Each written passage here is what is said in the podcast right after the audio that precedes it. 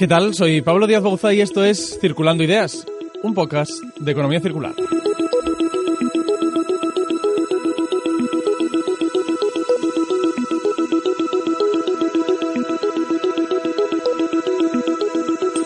Nuevo episodio, penúltimo de este 2019, de esta serie que estamos haciendo sobre economía circular con el apoyo, con el patrocinio de la refinería Repsol de A Coruña.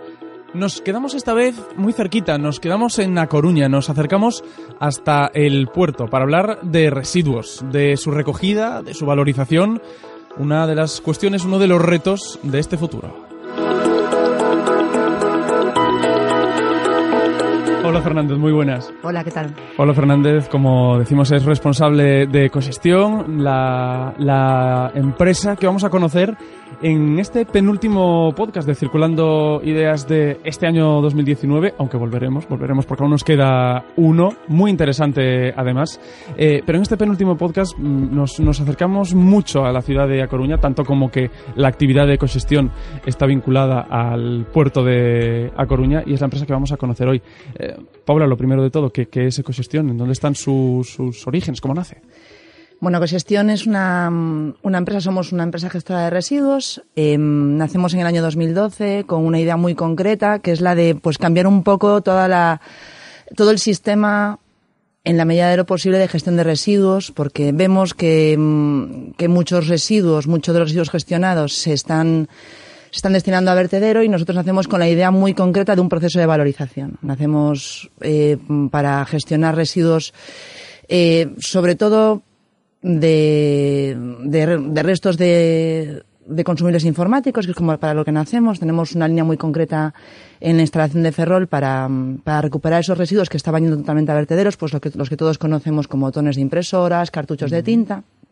Aprovechamos el plástico y el metal de esos, de esos residuos y derivamos eh, poco a poco a lo largo de estos años nuestra actividad hacia otros procesos de gestión, pues como puede ser en este momento, pues los servicios que estamos prestando a, a, puertos de A Coruña en este momento.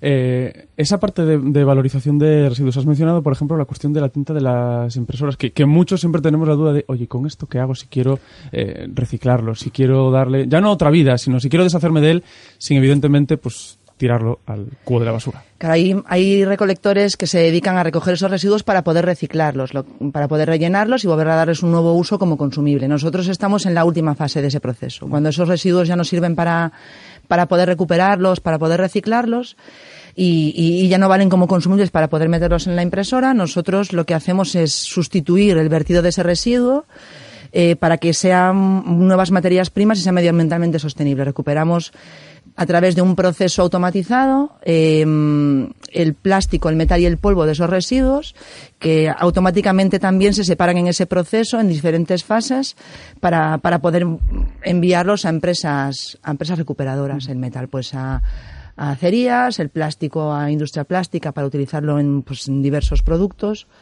y el polvo pues también le damos un, una valorización. Eh, ¿En qué consiste, para la gente que a lo mejor aún, aún no tenga muy claro eh, en, en, en, nuestro mapa mental, que no tengamos muy claro qué, qué es valorizar un, un residuo? Eh, si tuvieras que explicarlo brevemente eh, valorizar a un niño de 5 años. valorizar es poder volverlo a utilizar y no tirarlo a vertedero valorizar no tiene nada que ver con un valor económico. Tiene un valor económico en sí porque vuelve a formar parte de una cadena de producción, pero valorizar mucha gente lo identifica con si es valorizable es pagable. No, valorizable es reutilizable. En, estáis vinculados, como decíamos al principio, a la actividad de portuaria. Cada vez son más voces eh, las que dicen que, que, existe un campo de negocio dentro de esa actividad de portuaria, más allá de la actividad que todos podemos reconocer, pues pesquera, marítima, uh -huh. eh, puramente, puramente dicha, que es precisamente la que tiene que ver con el tratamiento eh, y, y, toda esa recuperación de los, de los residuos. Es decir, vemos que bueno, vosotros aprovecháis esa oportunidad ¿no? que, que, os brinda, eh, en este caso, pues el puerto más cercano aquí en La Coruña. Claro, el puerto de La Coruña y todos los, todos los agentes que participan en su actividad, eh, pues la industria pesquera, la industria de manipulación de, de pescado, eh, generan residuos. Todas las industrias en mayor o menor medida generan esos residuos y nosotros observamos que, que, dentro del recinto portuario hay mucho que hacer porque hay residuos que con un poco de esfuerzo de todos los operadores, separándolos en origen, que es Yo creo que la idea fundamental para la, gestión de residuos tiene que haber siempre una separación en origen para poder facilitar la gestión. Haciendo ese proceso eh, podemos obtener valor para esos residuos. Eh, a diferencia de lo que se estaba haciendo hasta ahora, o hasta ahora no, hasta hace un tiempo, porque esto no, pasa de repente, esto pasa de una manera, es un proceso, claro, pasa de una manera progresiva. Entonces, em, vemos que haciendo, haciendo este proceso y, obteniendo un poco de esfuerzo de los operadores que trabajan ahí, eh, podemos obtener ese proceso de gestión. ¿Qué hacemos ahora? Pues eh, nosotros em, prestamos soportes a los distintos operadores del puerto en la medida en la que ellos necesiten soportes, me refiero a soportes de contenerización para mm. poder separar los residuos en origen. Eh, y con esa separación nosotros les, damos un valor a esos residuos, porque claro, si separamos el, cartón con el cartón, el plástico con el plástico, la madera con la madera, el residuo orgánico con el residuo orgánico, si esos residuos no se mezclan, la separación en destino es muchísimo más sencilla. Que además suele ser el, problema fundamental, ¿no? La mezcla de residuos, sí. Eh, ¿Qué oportunidades ofrece un, puerto? En general, ya no hablo solo de, gestión de residuos, sino que hablo un poco de la eh, logística. Se suele decir, y, le escuchaba, yo creo que había sido al presidente de la autoridad portuaria de, Vigo, a, Enrique López Veiga, lo difícil que había sido al principio coordinar internamente a las empresas eh, portuarias. No sé cómo ha sido ese trabajo, sobre todo, bueno, para, para esa recogida de los, de los Bueno, nosotros siempre hemos tenido mucha colaboración o al final juntarla, juntar y, que todos participen de una idea, pues siempre requiere un trabajo de mm, pues de, conversación, de acuerdos, pero bueno, nosotros siempre hemos obtenido pues muchísima colaboración tanto de la autoridad portuaria como de los distintos agentes, todos han estado pues de una manera mm, han actuado de una manera pues muy positiva ante nuestra entrada, ante, nuestra propuesta de separación. Y mm, bueno, eh, te puedo decir que ha sido sencillo. Es decir, ellos eh, logísticamente nos han proporcionado soportes, logísticamente nos han proporcionado espacios, nos han proporcionado nuevas ideas que se van a desarrollar ahora para seguir fomentando esa separación y porque, bueno, pues porque aún quedan algunas cosas por hacer, las cosas no se hacen de un día para otro, ¿no? Pero sí que es verdad que hemos avanzado muchísimo desde el mes de junio que nosotros estamos operando allí y, todavía esas pequeñas cosillas que nos quedan por, por desarrollar, pues eh, están ya en la cabeza de autoridad portuaria, de los distintos agentes eh, de Lonja La Coruña, que también está muy muy metida en este tema, de la Asociación de Exportadores, de todos los mayoristas, están muy metidos ya con, con todo ese tema. Hay una aplicación a varios niveles. Yo creo que sí, sí. Ellos tienen mm, ya no solamente intención, sino que es verdad que nosotros cuando solicitamos alguna alguna, pues vemos alguna necesidad, pues siempre, siempre tenemos su atención y, sus propuestas de ayuda. ¿De, cuántas toneladas de residuos, para hacernos más o menos una idea, estamos, estamos hablando que, manejáis? Pues mira, en este último trimestre yo creo que hemos mm, recuperado, o desde el mes de, desde el mes de junio, perdona, desde el mes de junio hemos recuperado aproximadamente unas 200, hemos gestionado aproximadamente unas 240 toneladas de las que hemos recuperado aproximadamente, eh, hemos convertido en materiales para reutilización. Eh, un 60% aproximadamente de esas 240 toneladas. Aún queda un poquito por hacer ahí. Queríamos llegar pues hacia mediados del 2020 a alcanzar pues porcentajes del 70, 75%. Es factible, es eh, mm, con la colaboración de todos va a ser fácil. Eh, casi por últimas por últimas cuestiones.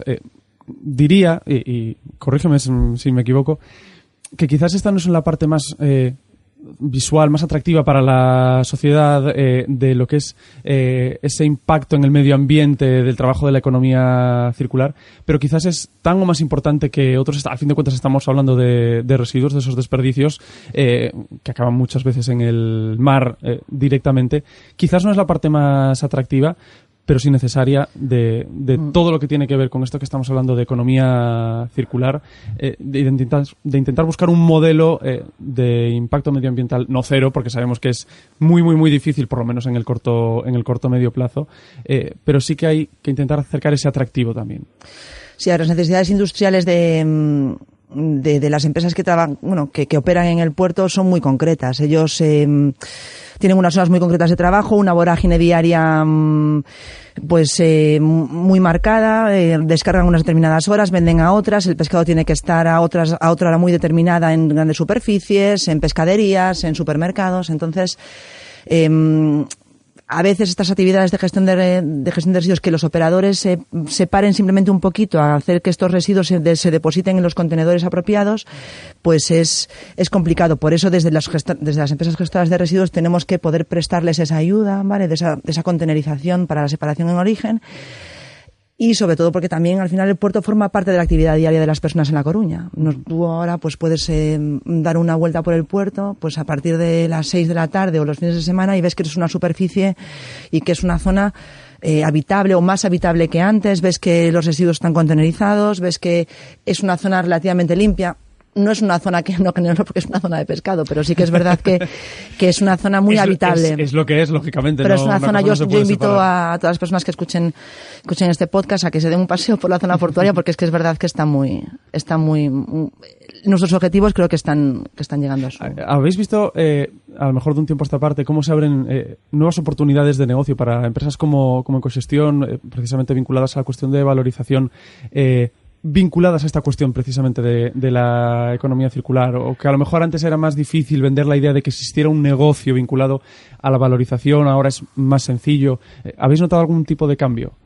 Sobre todo, bueno, es cambio de mentalidad a lo mejor. La, la, mentalidad de la, mentalidad de las empresas en general eh, tienden ya a no fijarse tanto en el precio a la hora de valorizar residuos, sino en fijarse en la sostenibilidad. Eh, antes, cuando nosotros ofrecíamos un servicio de gestión de residuos con separación en origen, para adjudicando soportes en, en, origen para las industrias, pues había problemas para dedicarle espacio, había problemas pues porque ellos lo tiraban todos a un contenedor y entonces separarles llevaba tiempo. La gente cada vez está más concienciada, cada vez eh, em, se preocupa más de que los residuos vayan a, a un destino concreto pues de, recuperación más que a un destino de vertido. La gente se preocupa por eso, te pide, certificaciones. Antes eso no, eso no pasaba. Hablabas antes, mencionabas la, la, cuestión de esos objetivos que tenéis para el, para el próximo año de, de toneladas, de tratamiento de toneladas y de, y de recuperación. Eh, ¿Cuáles serían los, los, grandes objetivos? ¿Qué querríais ser si pudierais ir evolucionando? ¿Qué querríais ser de aquí a unos años?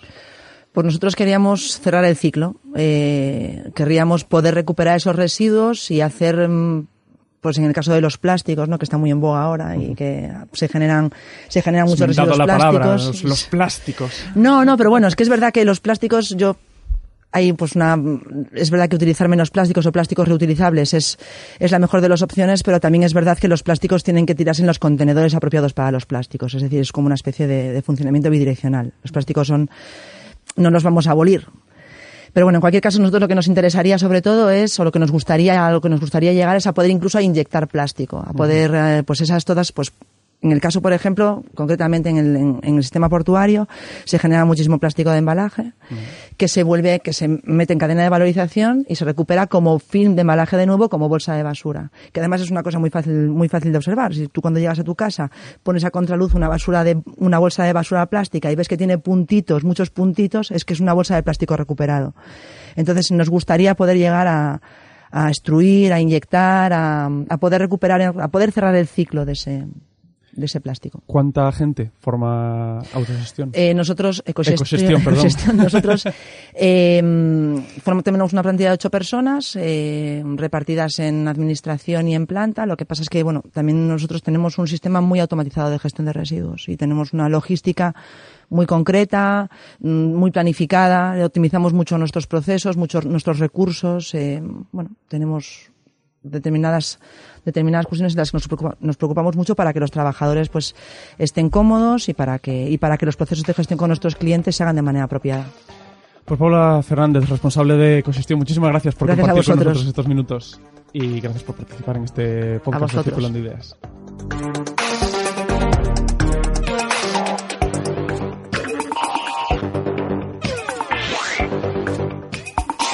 Pues un ejemplo más que hemos conocido en este podcast, en este Circulando Ideas, en este caso sobre valorización de residuos en un ambiente como el portuario quizás muy propicio para abrir este tipo y para impulsar este tipo de negocios. Como decimos, esto es Circulando Ideas, podcast sobre economía circular. Recuerda que tanto este episodio como todos los anteriores podéis encontrarlos en nuestra web, radiocoruna.com, también en la app de la SER y también en iBox, Spotify y iTunes. Circulando Ideas está producido por Radio Coruña, patrocinado por la refinería Repsol de A Coruña.